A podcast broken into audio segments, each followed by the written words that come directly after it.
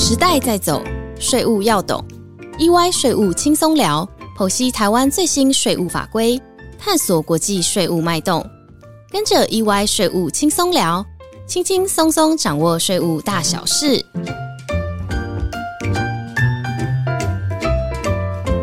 嗨，各位听众朋友，大家好，欢迎来到 EY 税务轻松聊。我是安永联合会计师事务所国际及并购重组税务咨询服务组的资深协理冯伟奇杰尔敏。本集很荣幸与我们组上的周立芳 Sophie 职业会计师一同向各位听众介绍 OECD BEPS 二点零支柱一与支柱二。Hello，各位听众，大家好，我是 Sophie。嘿，Sophia，其实，在之前的 Podcast 里面呢，我们多多少少有介绍过这两个支柱哦。我想，我们是不是先来为各位听众朋友温习一下？再请 Sophie 针对比较难的部分为我们指点迷津，并为各位听众更新一些细节。没有问题呀。那 BEPS 二点零专案背景呢，是起源于数位经济时代下，网络或电子交易取代了许多实体交易。那各国税局发现，他们无法再由传统的所得来源地或者是企业所在地来决定课税权。那此外呢，一些跨国企业为了避税，利用一些法规的漏洞啊，或者是灰色地带，将利润移转至低税或免税地区。以避免被课税。那 OECD 为顺应数位经济带来的变化，及为了规范跨国企业租税竞争，在二零二零年发布了两大支柱的课税规定蓝图报告。听众朋友，支柱一简单的来说呢，就是设计一套全球一致的课税公式，扩大各国对于全球活动所创造收入的课税权，并针对大型跨国企业的部分剩余利润，利用公式化的方式计算，重新分配课税权到市场国。但是我们知道，因为支柱一它本身的门槛非常的高，就是这家企业的合并营收需要达到两百亿欧元，所以其实绝大部分台湾公司不会马上被影响到。如果听众觉得可能会被影响到的话，那听众就需要了解 Among A 主要收入来源的规则。好，这部分很重要的是说，大部分呢，他们的收入来源是以买方或者是消费者所在地来看。所以以前台湾公司卖货物给其他国家的消费者时呢，他们可以通过国际贸易免税。但是在未来呢，这个交易就未必是免税的了。在蜘蛛一实施后，若超过了它两百亿的门槛，就要采用 Among A 来判断和计算税负。那 Sophie 是不是能来为我们听众朋友解释一下 Among B 是什么呢？嗯，没有问题。呃，所谓 Among B 呢，它是针对跨国企业从事例行性的行销跟配销活动。它产生的利润该如何定价？好，那 OECD 发布一致的一个做法。那它的主要目的当然就是要简化移转定价的一些行政成本啦，而且增加租税上的确定性。所谓例行性的行销跟配销活动呢，大家可以想象哦，它指的就是我们常见的买卖、销售代理或者是销售中介这类的商业活动。其实像刚刚讲到的 Among A，它是针对一定收入以上的跨国企业才有适用。虽然 Among B 呢，它的规范也是在 Pillar One 底下哦，但是我们预期这个 Among B 发布了以后，基本上对于所有的这个配销活动，也就是不管你今天跨国企业的营收多少，都会产生一定的拘束力。刚刚提到，就是说这个 Among B 呢，虽然 OECD 它在原来的蓝稿里面，它是只说针对实体货物的买卖的配销活动去制定这个一致的移转定价方式，那到底涵不涵盖服务呢？就文字表面上来看是不涵盖，不过我们看到 OECD 公开的征询意见稿里面哦。各方给的意见回复呢，是希望能够把服务也清楚的纳入这个 Among B 的规范范畴里。那 OECD 说我们听到了，那到底他会怎么去修改跟铺成这个 Among B 它的适用范围呢？这个我们需要再进一步再去做观察。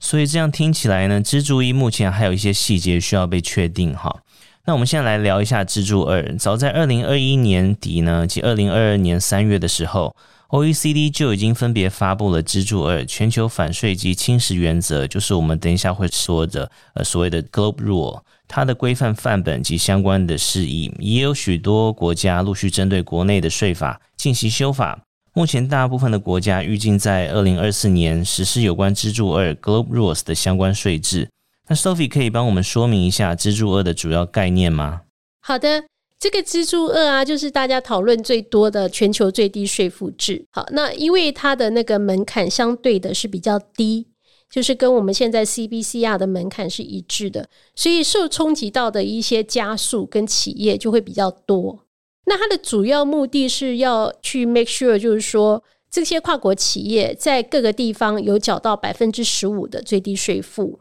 其实，在这个整个全球最低税负制的框架底下呢，它主要有两个主轴，一个就是你刚刚提到 Global Rule，好，那这个部分 OECD 已经发布比较详细的规范，在 Global Rule 里面主要就包含了 IIR 跟 UTPR。那另外一个比较补充性的规范的就是 Subject to Test Rule，就是我们所说的 STTR。那这个部分的规范，待会我们也会介绍到。不过 OECD 相对的在这个部分的琢磨比较没有那么多。嗯，了解。那我来为大家简单说明全球反税基侵蚀原则，就是刚刚讲的 Global Rules 的计算方式哈。大致上可分为四个步骤。首先，我们要判断适用的对象。如果集团合并营收达到七点五亿欧元呢，那就适用。这应该很容易判断跟达到了哈。那第二步骤是计算各国家或地区的所得和税负，来判定是否为低税负租税管辖区。这个步骤目前是最难的，因为我们知道所得跟税负有很多的调整项目。但我们相信，在 Global Rules 实施一段时间呢，及规则更清楚以后，公司企业可以用自动化系统很快算出 Global 所得和税负。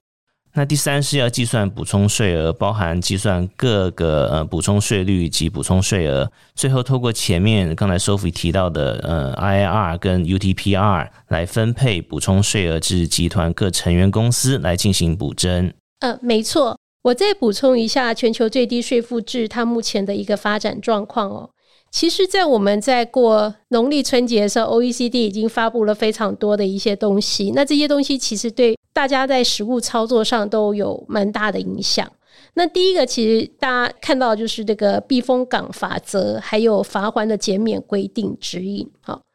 基本上这个东西呢，可能会适用到大部分的企业。好，那这个避风港法则及罚款规定指引呢，大致上它在讲的里面有三个章节。第一个章节在讲过渡期间 Global Law 的避风港规则，那第二个是永久性的 Global Law 的避风港规则，第三个就是有关于减免处罚的规定。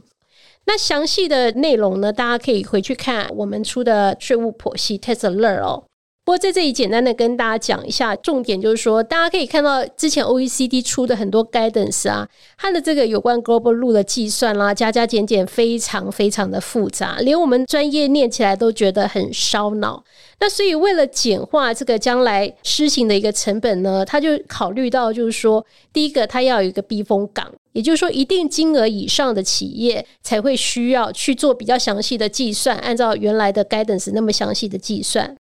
那这边所谓的暂时性过渡期间的这个避风港呢，它指的是说，哎，你在某一个辖区的收入，如果你当地的收入是小于 ten million euro dollars，就是一千万欧元，那你的获利是小于一百万欧元的话，还有说你的有效税率是。达到某些金额的规定，比如说十五 percent 一直到十七 percent 的话，那你就这个当地的缴的税呢，就不需要再透过 IIR 或 UTPR 被其他地方补税了，就视为已经缴纳足够了。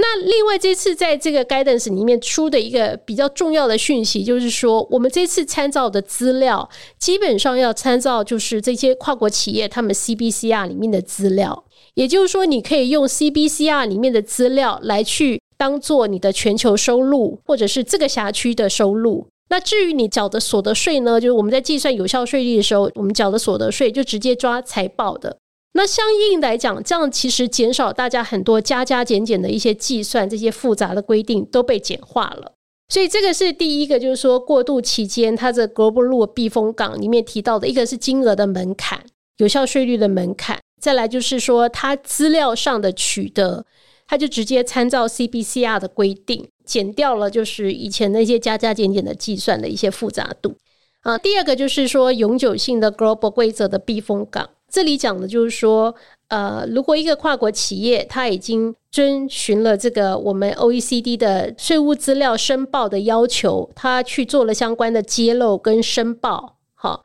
那即使你短期间可能不适用过渡期间的避风港，这个跨国企业仍然可以适用有种性的 global 避风港的规则，用简化的方式来去计算它的 global 的财务资讯，来判断是否需要补缴税额。好，那第三个部分就是有关于我们刚刚讲到这个罚款减免的规定啊。因为 OECD 考虑到，就是说一开始实行这个规则，怎么去计算，大家都不是那么清楚，难免有呃疏漏的地方。所以只要你可以 demonstrate，你今天是无心的错误，不是有意的去操纵一些资讯的话，那当地的税局应该考虑到给予这个罚则的减免，好来鼓励企业诚实的去做一个申报。谢谢 Sophie 非常详细的补充啊！我也建议各位听众朋友可以回去看我们去年十二月发布的那个 Tax Alert，然后有非常详细的说明。但 Sophie 说到这边呢，我想听众朋友可能有疑问：我们怎么没有提到另外一个英文缩写啊？就是我们常听到的 QDMTT 啊！我来为听众朋友简单的解说一下，QDMTT 就是所谓的合格最低税负制。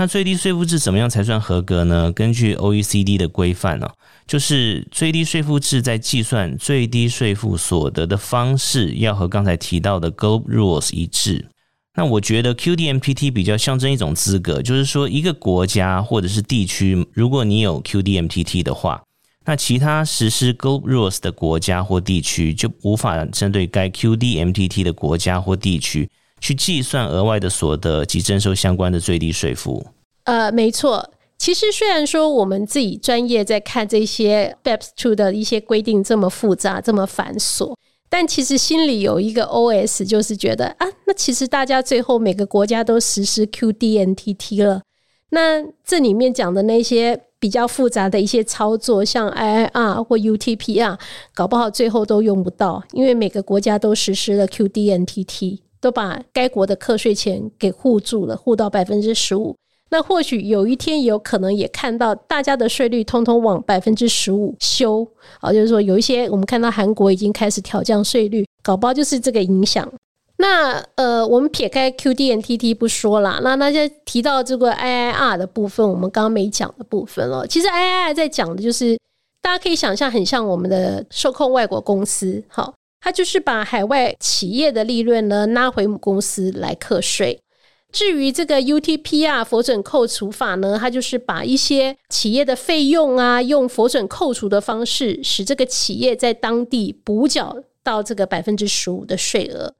那细节的部分我们就先不要在这里讲。不过大家要记得，虽然 UTPR 还没有很多细节的规定出来，但是 UTPR 一个很重要的重点，它里面讲的费用呢，是包含所有的费用。它不限于我们关系人交易产生的一些费用，也不限于所谓的 passive income。好，所以有关销货成本也可能会含在 UTPR 这个费用剔除的范围里面。嗯，是的，也在提醒各位听众朋友啊，我们在计算我们的这个最低税负的时候呢，或者是补充税额的时候，然后金额在分配的时候，我们是要先看一下 QDMPT 的国家或地区，然后再用计入所得法课税，然后再用否准扣抵法课税哦。嗯，那听众还要注意一点哦，就是说台湾目前虽然已经实施了受控外国公司法。但是这个受控外国公司法是不是就等于 OECD 里面所说的 Qualify IIR？这点是有相当的不确定性。那换句话说，这个对公司的影响就是：假设我们今天台湾跟最终的投资国家中间还有其他中间层的控股公司，那假设台湾今天我们所实施的这个 CFC 呢，不被 OECD 承认为是 Qualified IIR。那反而中间的控股公司呢，他们有实施 qualified IIR 的话，那有可能最下面被投资公司的收入呢，是会被中间控股公司用 IIR 给 pick up 的。好，那所以这个东西呢，大家在思考的时候，除了我们刚刚讲的这个 QDNTT 台湾的 CFC 以外，还要思考到中间层控股公司它有没有实施 IIR 对我们集团税负的一个影响。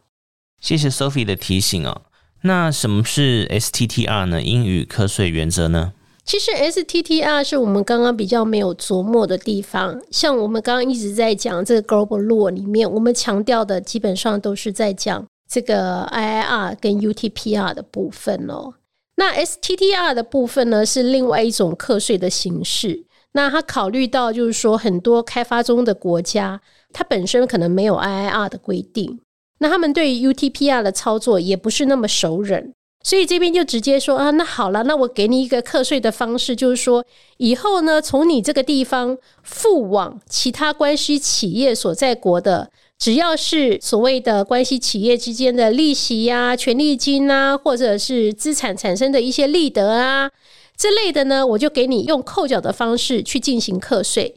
所以针对这类的 payment 呢，如果说哦，收受国，比如说是 BBI，它当地是不课税的。那就允许你这个付出去的国家用九趴的扣缴的方式去把这个税课征起来，但是 STTR 的很多细节呢，目前其实还是有待于进一步的规范。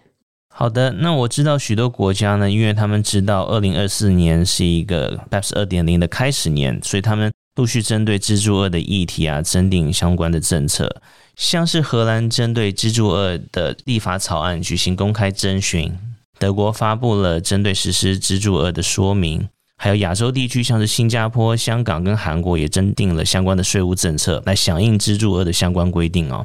像是新加坡税务局在二零二二年财政预算案中表示，他们计划引进全球的最低税负制度。香港政府也决定最快在二零二四年实施 IR 跟 UTPR，那进而引申出它香港国内的最低税负制。那我们知道，韩国政府也在二零二二年底发布了韩国的最低全球税负制度的相关规定。那听众朋友一定很熟悉啦，我们台湾政府也从今年开始实施了受控外国企业的制度。我们的财政部呢也有意将本国的最低税负，也就是我们所有的基本税额征收率呢，从现在的十二 percent 提高到十五 percent。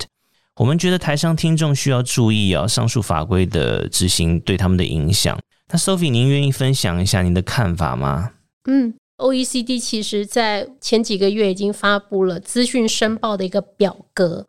那也已经发布了这个 Global 路的一些避风港的法则。那我觉得台湾听众可能这边就要比较认真的去看待这件事情，因为连申报表格都出来了，那这个简化的计算方式也都出来了，所以这个已经不是说很复杂的东西不会面临到的东西。而是你必须要开始跟你的 test advisor 要有一些 conversation 了。我们刚刚也提到，就是说，其实这些申报表格它的门槛其实蛮低的，七点五亿欧元的公司就要开始进行这些申报，而且这个申报表格基本上是架构在 CBCR 的资料之上，所以我觉得很多公司可以开始跟着 advisor 进行讨论，这个表格一旦实施之后，那我有哪些资料要额外从系统里面产生出来？填报完了以后，到底税局看到这份资料会有什么样的反应？那我觉得这个都是已经可以看得到，而且可以开始进行评估的事项了。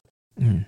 对。那我们常常也听到我们客人在跟我们反映说啊，那好，我今天知道了有这些评估要做，但是当他们想到你组织架构调整的时候，可能会产生的一些所得啊，像是资本利得的东西，然后要课税，那他们可能就有点呃犹豫了。但是从很多层面来看呢，我们建议是说，因为调整后的架构在未来可以省公司未来的税负啊，像是扣缴税，而且根据我们的案件经验，架构调整的时候，例如股权移转，那不同的国家对于用市场价值或是账面价值来作为移转的对价，会有不同的规定哦。所以科不科资本利得税，它其实是不一定的。如果还有租税协定的适用呢，可以进一步的降低税负。听众如果有任何的犹豫、任何的疑问，都可以来跟我们联系。啊，今天很开心的和 Sophie 一起介绍支柱一与支柱二的内容。另外，如果各位听众有兴趣，也可以多多关注安永的 Facebook 及 Line 官方账号。我们不定时都会发布一些税务剖析和税务实事，带大家深入了解国际租税的最新变动。也欢迎大家可以多多收听我们的 Podcast，掌握税务最新动态。谢谢大家的收听，我们下周一再见喽，拜拜。